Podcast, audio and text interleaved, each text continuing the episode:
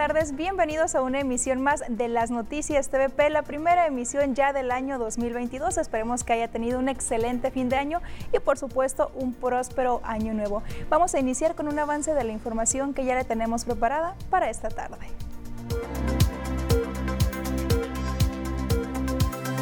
Incrementan casos de COVID-19 en Sinaloa.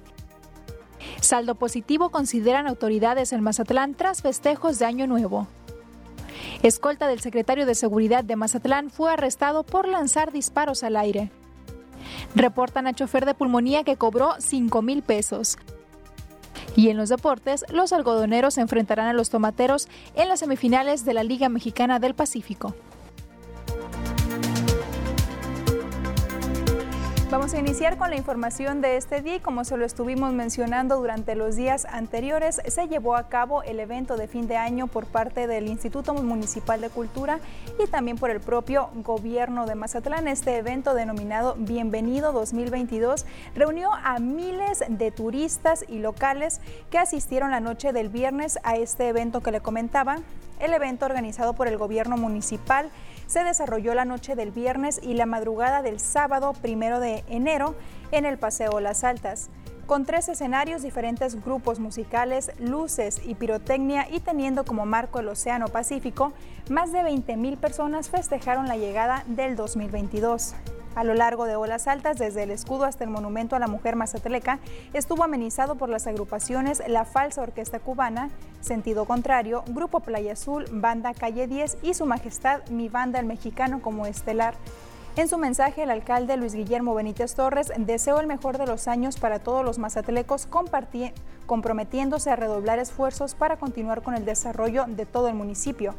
Como parte de este evento, las autoridades de seguridad reportaron saldo blanco, registrándose solo incidentes menores como faltas del bando de policía y buen gobierno. Y como ya lo veíamos en las imágenes, más de 20 mil personas fueron las que se reunieron y aunque usted y yo veamos aglomeraciones y veamos gente sin cubrebocas, bueno, el alcalde de Mazatlán dice que los protocolos se cumplieron de forma extraordinaria. A pesar de que durante el festejo de fin de año realizado en Olas Altas el pasado 31 de diciembre, se observaron personas sin cubrebocas. El alcalde Luis Guillermo Benítez Torres afirmó que los protocolos sanitarios implementados estuvieron extraordinarios.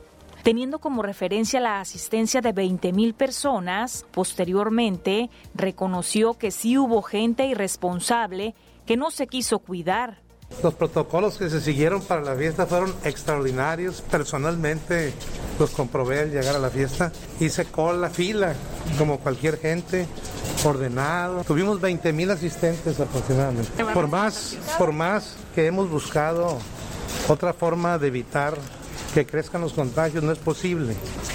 Insisto, apelo a todo mundo hay que seguir los protocolos que conocemos. Es como, es como cuando entras a un restaurante, no vas a poder comer con cubrebocas. Era una cena de fin de año. Bueno, más de alguno hay gente irresponsable. Cada quien ya están grandecitos. Se les invita, todo el mundo sabe que hay que cumplir con el protocolo. El que no se quiere cuidar es responsabilidad de ellos, no de la ciudad. Mencionó que por el momento no pedirán nuevamente el certificado de vacunación a la ciudadanía e insistió que en coordinación con Oficialía Mayor se sancionará a los comercios que no apliquen las medidas sanitarias. Estamos, sí estamos. De hecho, yo he sido muy exigente con la titular de oficialía en que se sancione a todo el que no lo compra. Y estamos cerrando, hemos cerrado muchísimos lugares. Hay, sí hay alguna gente irresponsable, hay gente irresponsable. Eh, no todos, la mayoría de los empresarios cumplen, pero hay empresarios irresponsables. La Secretaría de Salud en Sinaloa reportó que en Mazatlán se tienen 56 casos activos de COVID-19 y teniendo el dato como contexto, el alcalde, Benítez Torres, afirma que por el momento sigue en pie la realización del Carnaval Internacional de Mazatlán en su edición 2022. La regidora del partido sinaloense, América Carrasco, también habló del tema sanitario, pidió responsabilidad a los mazatlecos y también dijo que estarán vigilantes de que el municipio actúe de forma correcta para enfrentar la pandemia. Nuevas medidas, incluso medidas más, más agresivas, ya se quitó tan solo este, a las entradas de los centros comerciales, ya no te checan si tienes la cartilla de vacunación, este, sabemos que pues en algunos espacios pues entras con cubrebocas, pero ya al rato pues ya no traes el cubrebocas y eso también puede generar, generar contagios. Yo vuelvo a sumarme al, al crecimiento económico de nuestro municipio, pero pues si no tenemos salud, pues no tenemos vida y hay que priorizar ahora sí que el derecho a la vida de todos los mazatlecos. Ante las circunstancias que estamos viviendo y, bajo las condiciones que tiene el municipio, que es un, ahora sí que somos una ciudad turística, eh, pues ya pues, pues, prácticamente estaríamos nosotros esperando estos, estos 15 días para ver cómo se va cómo se va a evolucionar con todas estas acciones que se han tomado por parte del gobierno municipal y que de, de alguna manera pues pudiera afectar a la salud de los mazatlecos. Y tenemos que intensificarnos, eh, yo creo que sí, la salud, es verdad, sí, gobierno municipal, gobierno estatal, gobierno federal eh, llevan a cabo sus acciones, pero también nosotros como ciudadanos, yo sí los invito a que no bajen la guardia y los invito a que seamos responsables. Estar al pendiente, yo creo que hemos, hemos, hemos demostrado de alguna manera que estaremos al pendiente, no solo, no, no solo siendo, eh, siendo críticos, hay que ser propositivos. Por su parte, el gobernador del estado, Rubén Rocha Moya, también habló sobre este evento de fin de año que se realizó aquí en el puerto de Mazatlán. Mencionó que es un evento que se debió de haber evitado y no pudo explicar por qué no pudieron hacer entender al alcalde de Mazatlán el riesgo que representa este tipo de eventos, sobre todo ahora que se vive esta cuarta ola de contagios de COVID. Debimos haberlo hecho, lamentablemente no lo pudimos hacer. Este es, este fue, es una falta de eh, entendimiento. Pero sí estuvo en nosotros. Bueno, lamentablemente no hubo manera de entendernos en eso. Entonces yo no comparto eso. Yo no dije que ahí había autonomía. En el tema de la salud, no. Porque el propio presidente municipal de Mazatlán alegó autonomía de frente a los cruceros. El tema de los cruceros. Y ahí este, como que traen cariada él y el secretario de salud. Este, pero en el tema de salud el ordenamiento es muy claro. Es y bueno, pues vamos a esperar qué es lo que sucede en los siguientes días, que esperemos que no haya grande repercusión de casos de COVID-19 aquí en Mazatlán debido a esta celebración de Año Nuevo, que hay que decirlo también es una responsabilidad compartida del gobierno y también de los ciudadanos, porque si los eventos, aunque los realiza el gobierno, si la gente no va, pues no pasa absolutamente nada. Vamos a estar pendientes qué es lo que sucede y precisamente para saber cómo nos encontramos actualmente frente a la pandemia de COVID, vamos a conocer las cifras que nos comparten la Secretaría de Salud primero a nivel nacional para saber cómo es que nos encontramos respecto a los casos. Nos informan que casos confirmados hay 3.990.587 en todo el país. Fallecidos mexicanos ya suman 299.544. Estamos a menos de 500 casos de llegar a los 300.000. Eh, activos actualmente hay 46.045, mientras que nuevos fallecimientos en las últimas 24 horas hay 116 en todo el país. Y en nuestro estado, ¿cómo nos encontramos? Bueno, se nos informa que casos confirmados hay 76.261 sospechosos. Hay que poner atención en esta cifra. Hay 763 fallecidos, hay acumulados 9.109, mientras que nuevos fallecimientos en las últimas 24 horas se reportan cero casos y casos activos en el estado se suman 578 casos. Bueno, eso es el resultado de las fiestas decembrinas, 578 casos activos. Hay que recalcar que en, las en los últimos cuatro días hubo cerca de 400 casos nuevos. Ayer únicamente se registraron cuatro de acuerdo a las cifras que nos comparte la Secretaría de Salud, pero en cada uno de los municipios, en Aume hay 73, en el Fuerte hay 5, al igual que en el Lota, en Choix hay un caso, también en Mocorito hay uno, Guasave 32, Sinaloa municipio 6, Angostura 17, Salvador Alvarado va en aumento con 60, mientras que Badiraguato tiene 21, Nabolato 18, Culiacán, ojo en Culiacán, 263 casos. Hace meses que no se veía una cifra como esta. Cozalá y San Ignacio ya únicamente son los dos municipios que se mantienen con cero casos activos. Afortunadamente, Mazatlán, Mazatlán también va en aumento con 56 casos activos, mientras que Concordia tiene dos El Rosario 12 y Escuinapa tiene seis casos activos al día de hoy. Y con la espera de la cuarta ola de contagios de COVID-19, la ocupación de camas para estos pacientes en el estado se encuentra en 35, dio a conocer la delegada de Sinaloa del Instituto Mexicano del Seguro Social, Tania Clarisa Medina López. La doctora mencionó que con lo anterior, las cifras de hospitalizados se mantiene afortunadamente baja, con cinco pacientes en ventiladores. Medina López recordó a la población que pese a ya contar con su cuadro de vacunación completo, se deben seguir acatando las normas de sanidad como el uso de cubrebocas y gel antibacterial, así como mantener la sana distancia. Y el día de hoy arrancó la vacunación con la tercera dosis o la dosis de refuerzo contra el COVID-19 para el personal de salud aquí en el puerto de Mazatlán. Para esta etapa se abrieron dos puntos de vacunación, uno en el Hospital General Dr. Martiniano Carvajal y en el Hospital General de Zona 3 del Instituto Mexicano del Seguro Social, mejor conocido como Seguro Nuevo.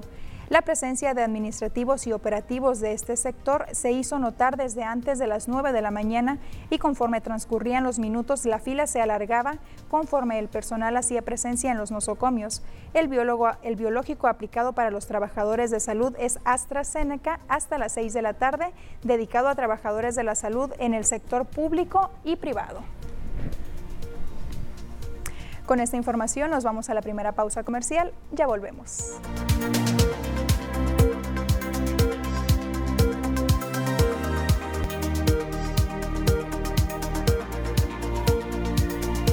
La Administración Portuaria Integral dio a conocer que para este inicio de año 2022 se contempla la inversión de casi mil millones de pesos para el puerto de Mazatlán.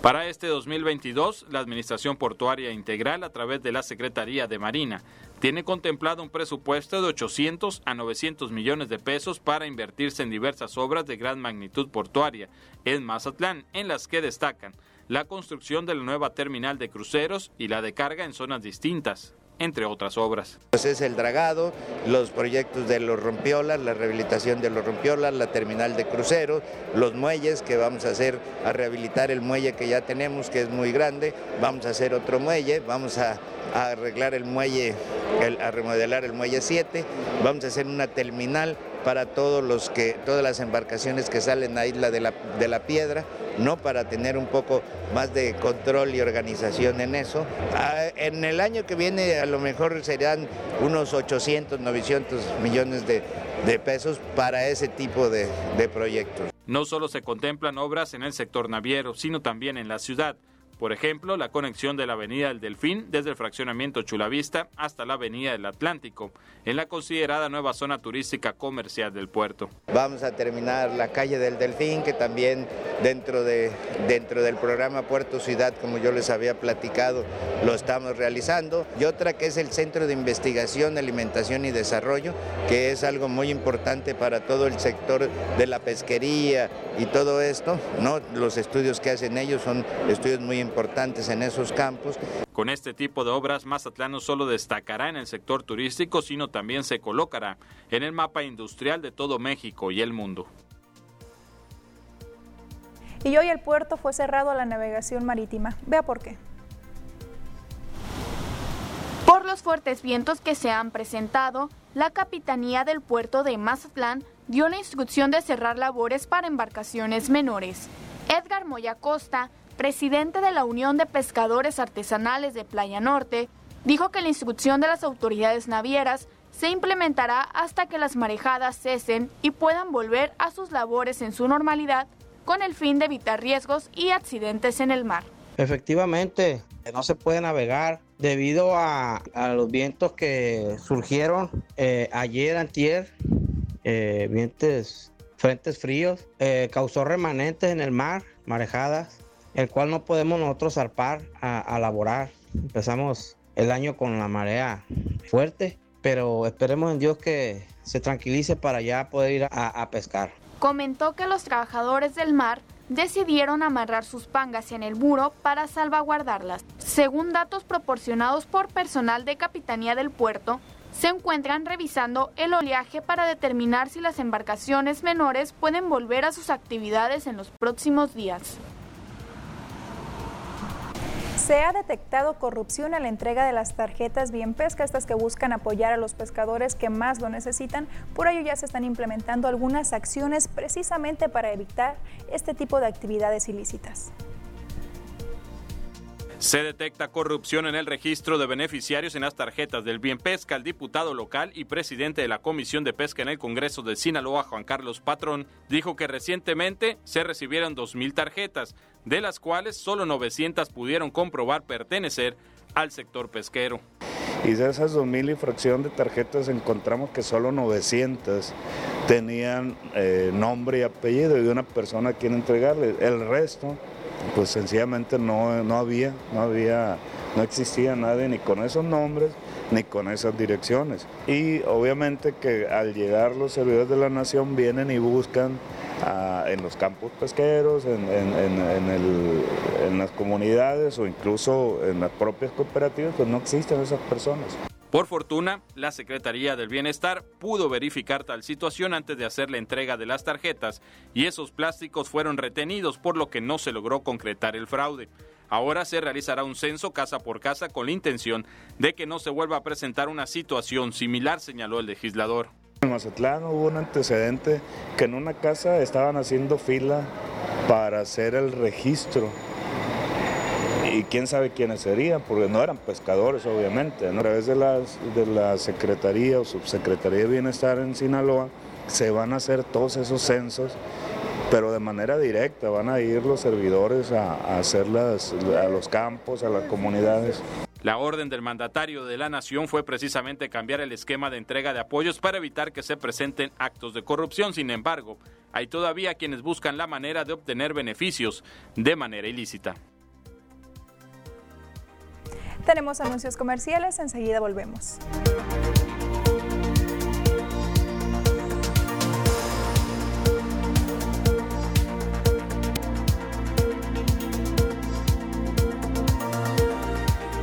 ¿Y cómo se estarán comportando las temperaturas en los primeros días del 2022? Marisol Dovala nos tiene los detalles.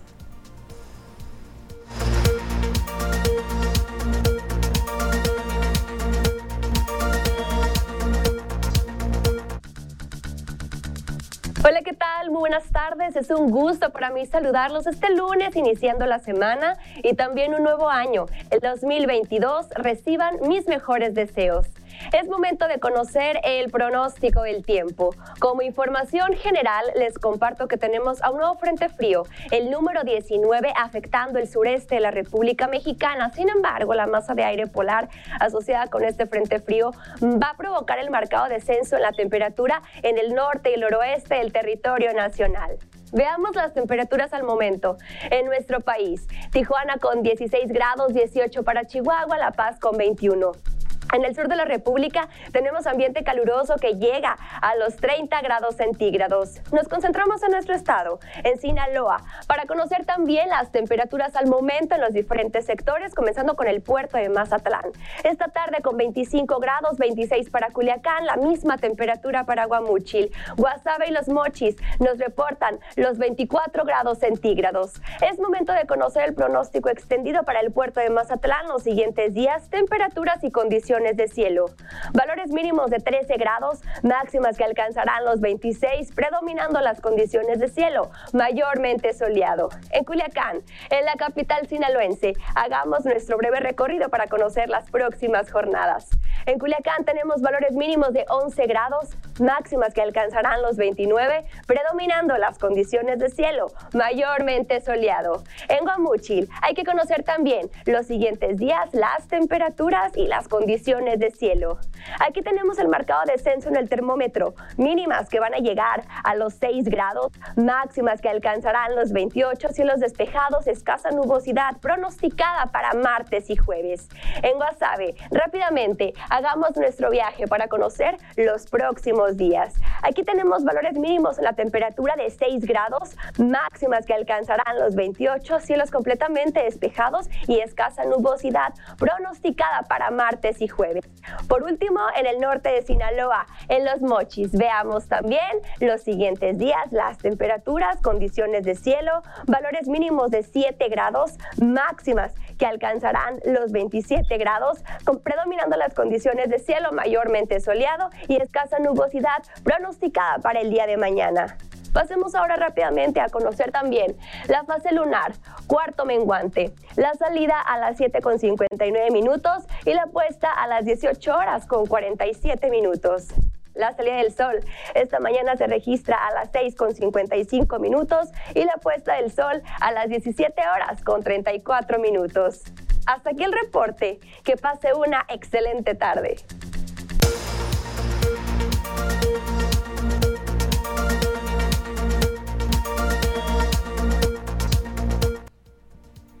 Nos vamos a anuncios comerciales, enseguida continuamos.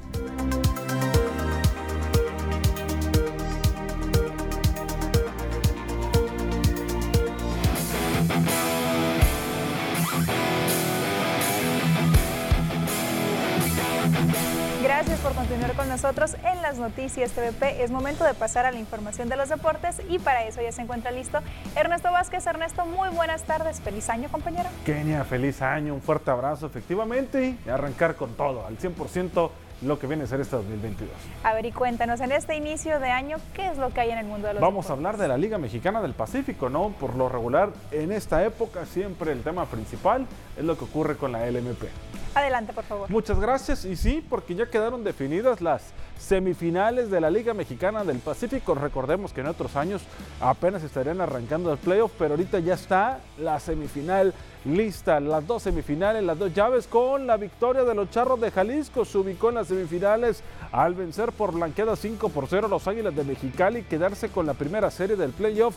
Cuatro juegos a dos. El rival jalisciense saldrá y, y lo fue del rival de Naranjeros y los Sultanes, que fueron estos últimos. El abridor de los Caporales, Brendan Bernardino, tuvo una salida de calidad al lanzar siete capítulos completos en los que maniató a la ofensiva de los fronterizos, ya que recibió únicamente dos hits y no permitió carrera, otorgó solo una base por bolas y ponchó a siete rivales. Y en el relevo completaron la blanqueada Jared Wilson y Roberto Osuna. Los charros se fueron al frente desde la primera entrada gracias a un doblete de terreno de Amadeo Zazueta que empujó al plato a José Juan Aguilar quinto episodio con un rally del albeazul de tres anotaciones, producto también de lo que fue el cuadrangular solitario de Fernando Flores, sencillo productor de Jafet Amador, y a la figura de Aguilar Fly de sacrificio de Dariel Álvarez para enviar a Amadeo Zazueta al Pentágono 4-0 lo ganaba. Ya en la quinta, el equipo de los Charros pues sentenció el marcador con cuadrangular también solitario. Eh, José Juan Aguilar poniendo cifras definitivas.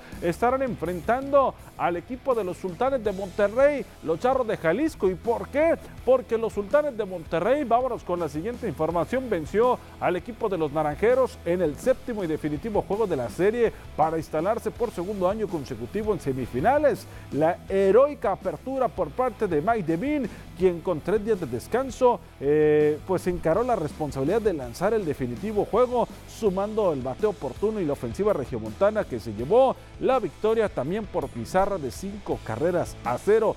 Sultanes tomó ventaja en la parte alta de la segunda entrada. Aldo Flores conectó triple por el jardín derecho para impulsar las primeras dos carreras del juego para los fantasmas grises. Sultanes definió el encuentro a su favor en la parte alta del quinto inning al fabricar un rally de tres anotaciones. Una vez más lo logró con dos outs. Roberto Valenzuela conectó doblete al jardín central. Joshua Hernández hizo lo propio al jardín derecho para llevar a Valenzuela el plato. Fernando Pérez conectó su tercer cuadrangular de la postemporada, llevando por delante a Hernández y sellando el 5-0 definitivo. Las llaves quedan de la siguiente forma, se estarán enfrentando el equipo de los tomateros de Culiacán ante los algodoneros de Guasave. Mañana arranca la semifinal y el conjunto de los sultanes se verá las caras ante el equipo de los charros de Jalisco. Y hoy, hoy se llevó a cabo lo que fue el draft de refuerzos de la LMP. ¿Cómo quedó?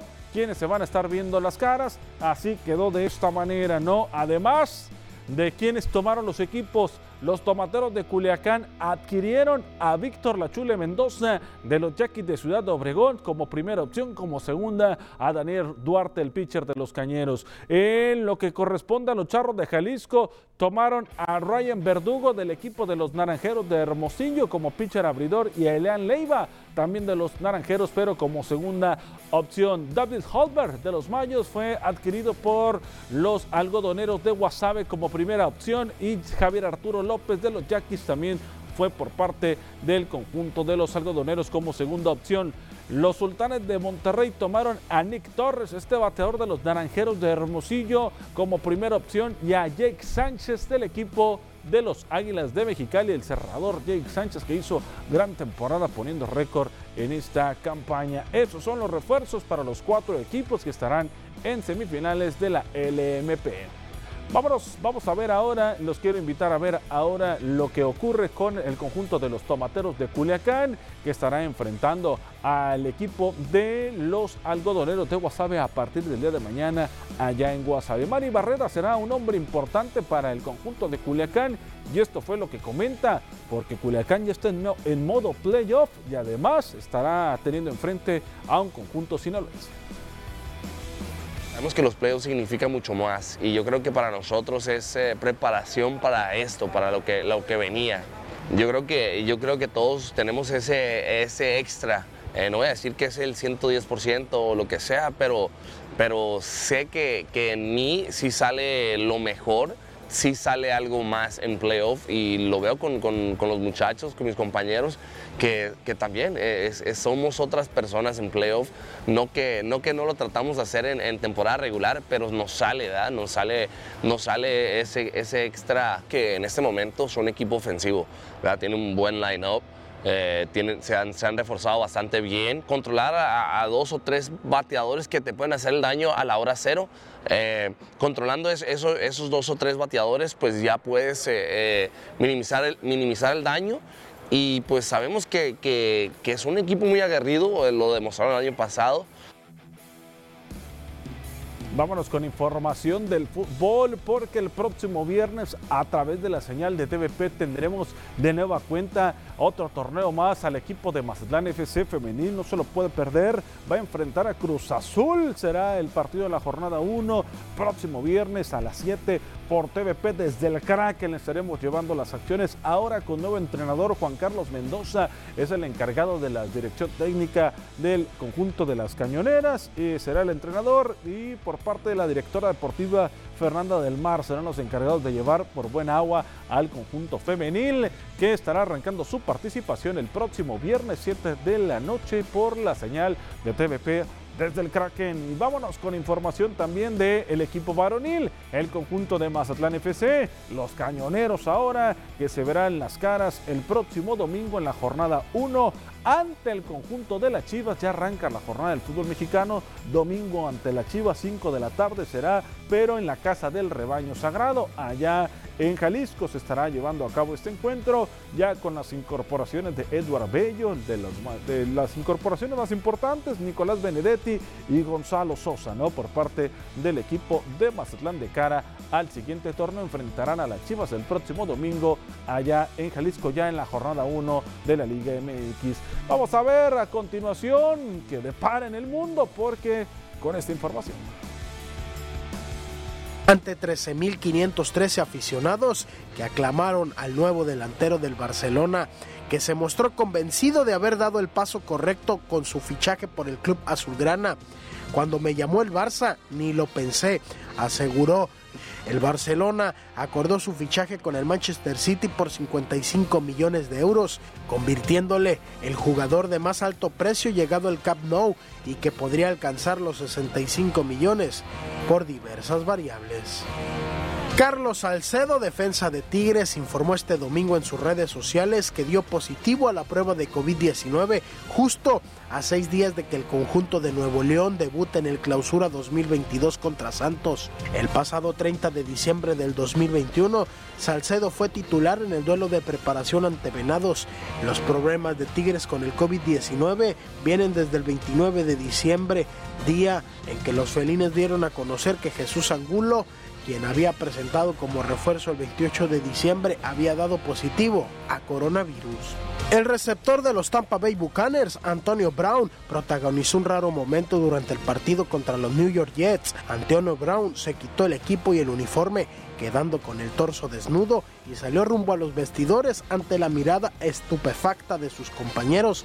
Debido a este nuevo gesto de indisciplina, Browns Arias informó en conferencia de prensa posterior al triunfo de New York que el equipo dejaría libre al receptor. Ese es el fin de la historia. Ahí está la información deportiva, lo más relevante hasta el momento en este espacio de las noticias. Compañera, los deportes. Muchísimas gracias por la información, Ernesto, bastante completa como siempre. Efectivamente, muchas gracias. Tenemos anuncios comerciales, ya volvemos.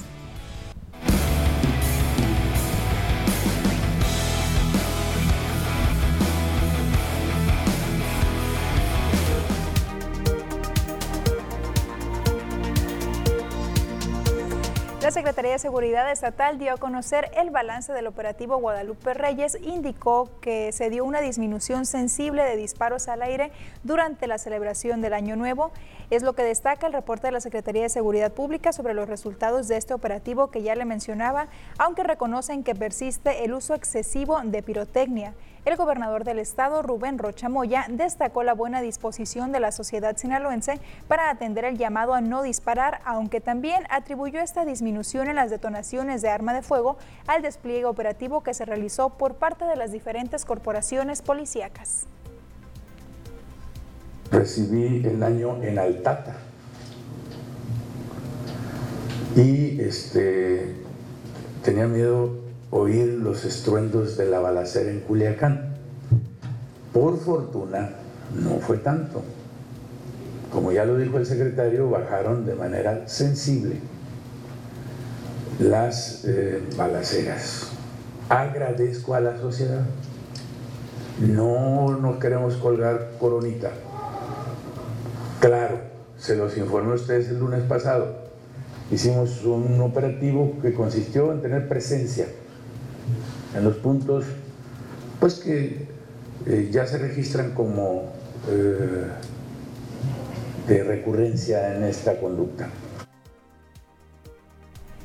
Por su parte, el secretario de Seguridad Pública del Estado, Cristóbal Castañeda, dio a conocer que del 11 de diciembre al 1 de enero se logró la detención de 674 personas por diversas faltas, de las cuales 461 fueron por delitos patrimoniales, 47 por delitos contra la salud. En este periodo también se logró el aseguramiento de 14 armas de fuego, de las cuales 3 fueron armas largas y el resto armas cortas. En particular, durante la noche del 31 de diciembre se recibieron 27 reportes de disparos al aire y 232 denuncias por detonación de pirotecnia, dos lesionados por impacto de bala y cuatro heridos por explosión de cohetones. En relación al 31 de diciembre, prácticamente tuvimos eh, una baja en la incidencia de disparos. Tuvimos 27 reportes de disparos de arma de fuego en, en todo el estado, en su mayoría fue aquí Culiacán y contra 63 que tuvimos en el mismo periodo del año pasado. Eh, tuvimos únicamente tres reportes en la zona norte y cuatro en la zona sur. En tema de artificios pirotécnicos en los eh, eh, cohetes, tuvimos un total de 232 reportes de detonaciones de cohetes contra 316 del año pasado. Lesionados por artificios pirotécnicos, Lamentablemente tuvimos cuatro y eh, por armas de fuego tuvimos dos. Castañeda Camarillo también comentó el número de personas fallecidas por homicidio doloso dentro del operativo Guadalupe Reyes y de manera general el número de personas asesinadas durante el periodo de la actual administración del gobernador Rubén Rocha Moya, donde suman 643 asesinatos contra 810 registrados en el mismo periodo del año anterior, por lo que destacó que hay una disminución en homicidios dolosos del 21%. Y en el operativo de, fin de año, tenemos que decir que el mes de diciembre concluyó con 46 homicidios en comparación de 37 del año pasado, pero recordarán que el año pasado fue un año sui generis, ¿no? hubo un aislamiento social bastante importante, mucha gente no vino a la ciudad de Culiacán, mucha gente estuvo en sus casas eh, y en comparación con el mismo periodo del 2020 eh, fueron 77 homicidios. Entonces estamos eh, considerando que tuvimos una reducción. En la instrucción del gobernador es seguir esforzándonos. Lo, lo ideal sería no tener este tipo de incidente, pero lamentablemente se ha presentado. Y en Mazatlán, el coordinador de protección civil también emitió un balance sobre el operativo implementado durante fin de año. El operativo de bioseguridad y prevención implementado por autoridades en Mazatlán durante los festejos de fin e inicio de año fue bueno en términos generales, pese a algunos incidentes, así lo calificó Eloy Ruiz Gastelum, coordinador municipal de protección civil. Aseguró que no bajarán la guardia hasta que culmine dicho operativo el próximo 9 de enero. Mientras tanto, compartió el balance de los resultados que se tienen hasta el momento. 31 de diciembre y 1 de enero de este año registramos una asistencia al área de playa cerca de 15 mil personas, donde ella se dio solamente una atención médica nada más. En el resto de la ciudad fueron, 23 fueron 53 atenciones médicas. Eh, tenemos 19 atenciones por los bomberos de aquí de la ciudad y bomberos veteranos. Tenemos 13 accidentes de tránsito sin lesionados y 3 accidentes de tránsito con lesionados. Que respecta a lo que es la policía preventiva de aquí del municipio de Mazatlán, ellos realizaron 1.257 revisiones. El resultado también de la policía de vialidad y Tránsito Municipal trasladaron 37 vehículos a la pensión. El alcoholímetro tuvo un resultado de operación de 143 pruebas realizadas, 8 eh, fueron conductores que dieron positivos y 59 con aliento alcohólico nada más.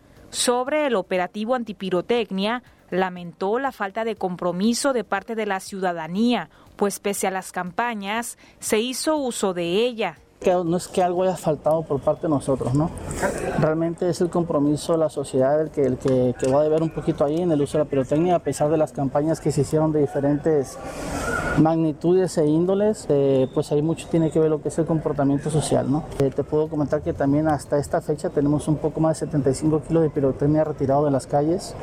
El número de piezas, pues estamos hablando cerca de 4.500 piezas aproximadamente. ¿no? Respecto a los disparos de armas de fuego, informó que no recibió reportes en este sentido.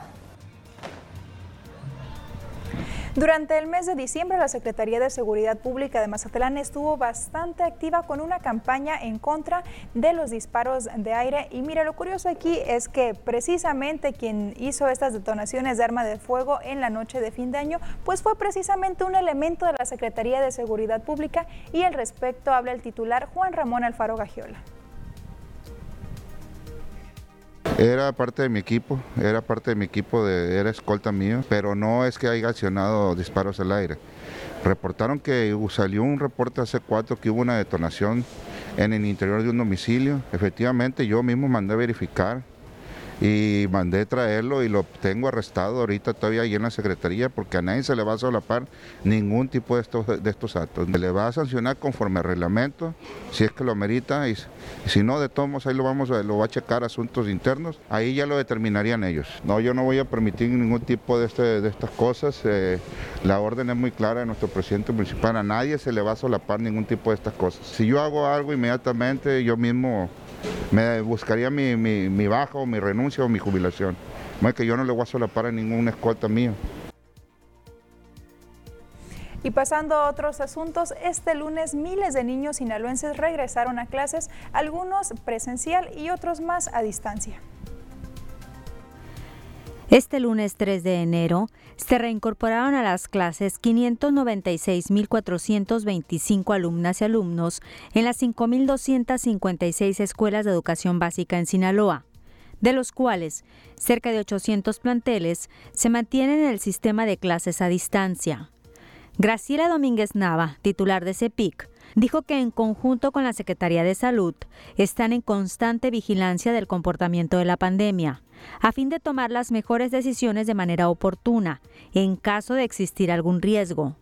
Hasta el pasado 14 de diciembre del 2021, solo 800 escuelas se mantenían con clases en línea. Señaló que cada escuela tiene que valorar su circunstancia para el regreso presencial. Sin embargo, dijo que cada vez han encontrado mayor disposición y confianza para el retorno a las aulas.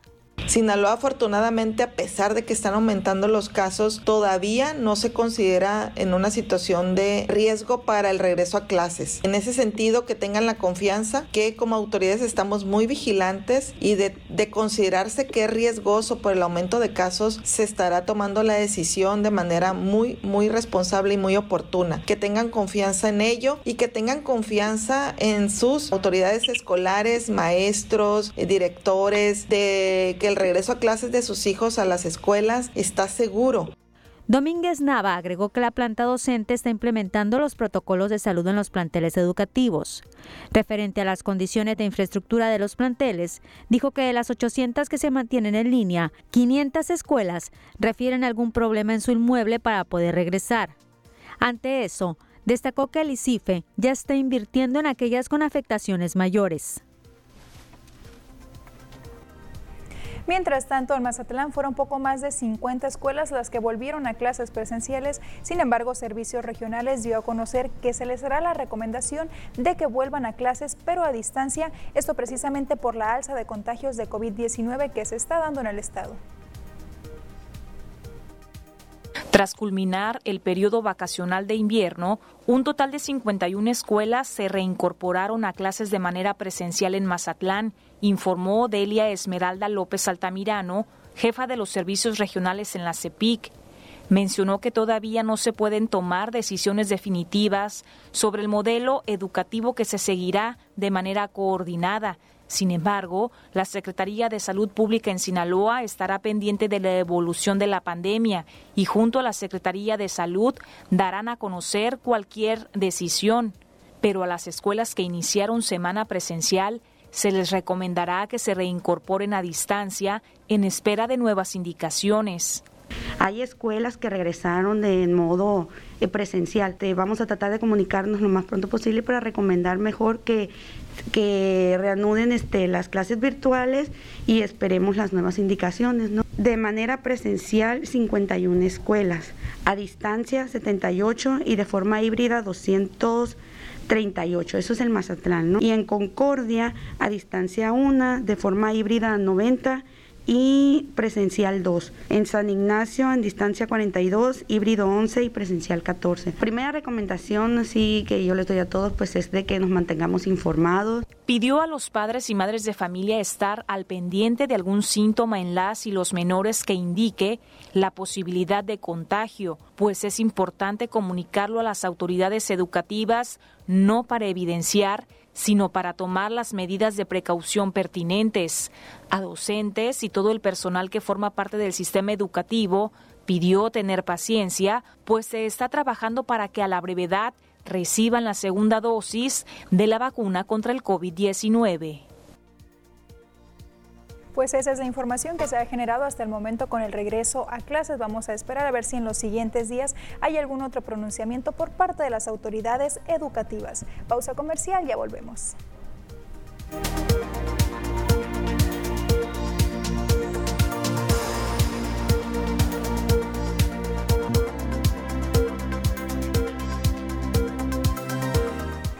La Delegación de Vialidad y Transportes dio a conocer que hubo sanciones a los transportistas durante el operativo Guadalupe Reyes aquí en Mazatlán.